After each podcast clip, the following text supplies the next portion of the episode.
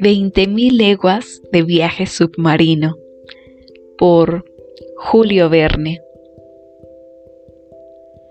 Nuevamente, como la noche anterior, se escuchó la voz de Ned Land.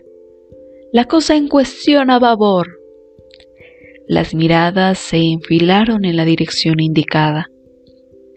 A una milla y media del barco, un enorme cuerpo negruzco emergía de las aguas. Su cola, que se agitaba violentamente, producía un gran remolino. Jamás un aparato había batido con tal violencia al mar.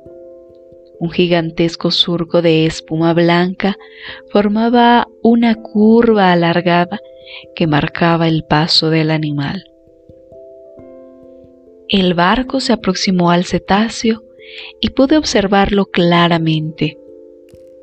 Los informes del Shannon y del Helvetia habían exagerado un poco sus dimensiones. Yo estimé su longitud en unos 80 metros. No obstante, no era fácil apreciar su volumen, aunque el animal me pareció, en resumen, notablemente proporcionado en sus tres dimensiones. Mientras observaba a aquella bestia fenomenal, Noté cómo lanzaba dos chorros de agua y de vapor por sus orificios respiratorios hasta una altura de unos 40 metros.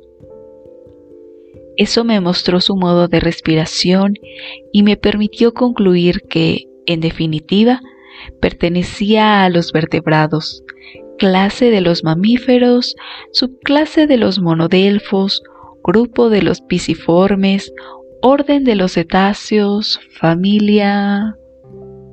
En ese momento no podía advertir una clasificación exacta. El orden de los cetáceos comprende tres familias, las ballenas, los cachalotes y los delfines, y en esta última se incluyen los narvales. Cada una de estas familias se divide en diversos géneros y cada género en especies y cada especie en variedades. Todavía me faltaban variedad, especie, género y familia. Sin embargo, no dudaba de que llegaría a completar mi clasificación con la ayuda del cielo y del comandante Farragut. La tripulación aguardaba impaciente las órdenes del capitán.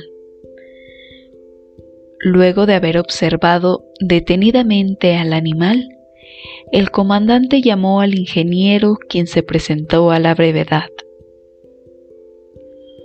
¿Tiene suficiente presión? le preguntó el comandante. Sí, señor, respondió el ingeniero. Perfecto. Refuerce entonces la alimentación y vamos a toda máquina. Tres hurras celebraron la orden del comandante. Había llegado la hora del combate. Poco después, las dos chimeneas del barco expulsaban torrentes de humo negro. Y el puente se balanceaba con la vibración de las calderas.